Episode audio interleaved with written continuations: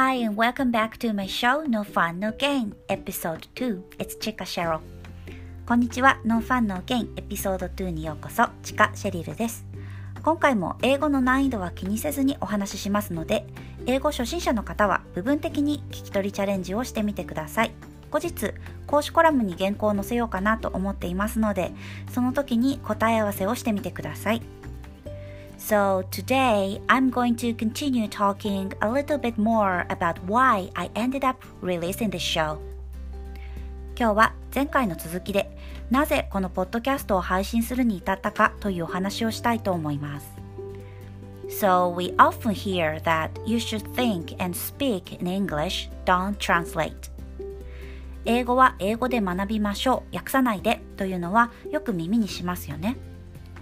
That being said, Japanese words or expressions pop up first in your mind if your native language is Japanese. とはいえ、日本語が母語の場合、まず思い浮かぶのは日本語の単語や表現だと思います。It's especially true for those who started practicing English conversation as adults. これは大人になってから英会話の練習を始めた方にとって自然なことです。I've always thought it's just natural and there seems to be nothing wrong with it. 私は常々それは自然なことだし悪いことではないのではないかなと思っていました。And then I came across this podcast show in which an English tutor talks first in English and then in Japanese. そこへ先日とある英語講師の方がまず英語でその後日本語でお話しされているポッドキャストに出会ったんです I think she's able to do that because she's also an interpreter その順番でお話しできるのはその方が通訳もされているからできることだと思うんですが But then I thought You know what? Since beginners think in Japanese first anyway, why can't they practice translating their thoughts from Japanese to English to start with?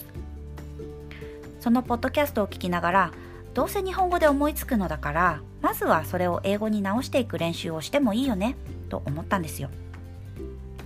As they become more familiar with English vocabulary and expressions by translating their thoughts first, they will eventually be able to think and speak in English naturally. まず自分の考えを英訳することで馴染みのある英語表現が増えていけば自然と英語のみで考えることもできるようになるはずです。Actually, even after reaching a certain level,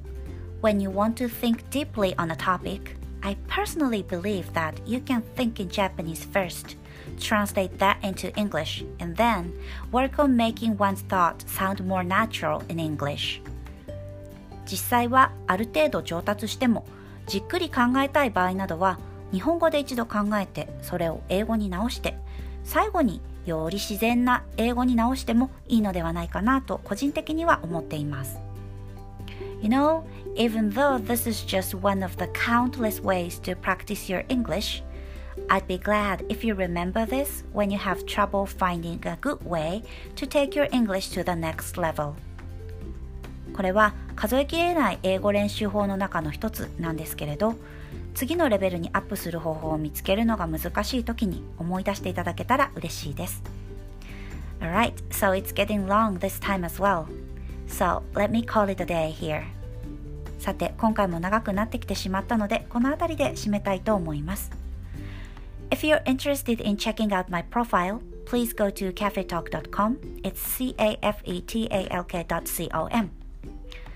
このポッドキャストを聞いて私のプロフィールに興味を持っていただけたらカフェトークのウェブサイトをご覧ください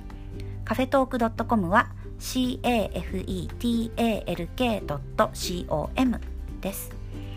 and click tutor choose search tutors then type my name in the box there it's Chika Cheryl C-H-I-K-A C-H-E-R-Y-L そして講師を探すをクリック講師検索を選んだらボックスに私の名前を打ち込んでください。チカシェリル。CHIKACHERYL です。Or you can simply jump to my profile through the link in the description of this show. もしくはこのポッドキャストの説明にあるリンクから私のカフェトークのプロフィールページへ飛んでいただくこともできます。In the next episode, I will finally be getting straight to the point of the show. 次のエピソードではようやく本題に入ります。I'd like to demonstrate how you can actually practice your English via pretend podcasting, as I wrote in my tutor column. 私のカフェトーク講師コラムに書いたように、ポッドキャストごっこを通して実際にどのように英語の練習をするのかデモンストレーションをしてみたいと思います。Thank you so much again for listening to No Fun No Gain 今日も No Fun No Gain をお聞きいただきありがとうございました。If you like this show, please subscribe to other episodes coming up soon. 気に入っていただけたら今後のエピソードもぜひ聞いてくださいね。Also, please don't forget to leave your review I'd be very happy to hear from you. レビューもぜひお願いします。ご感想いただけるととっても嬉しいです。それではまたエピソード3で。Alright then, I'll see you in episode 3. Bye!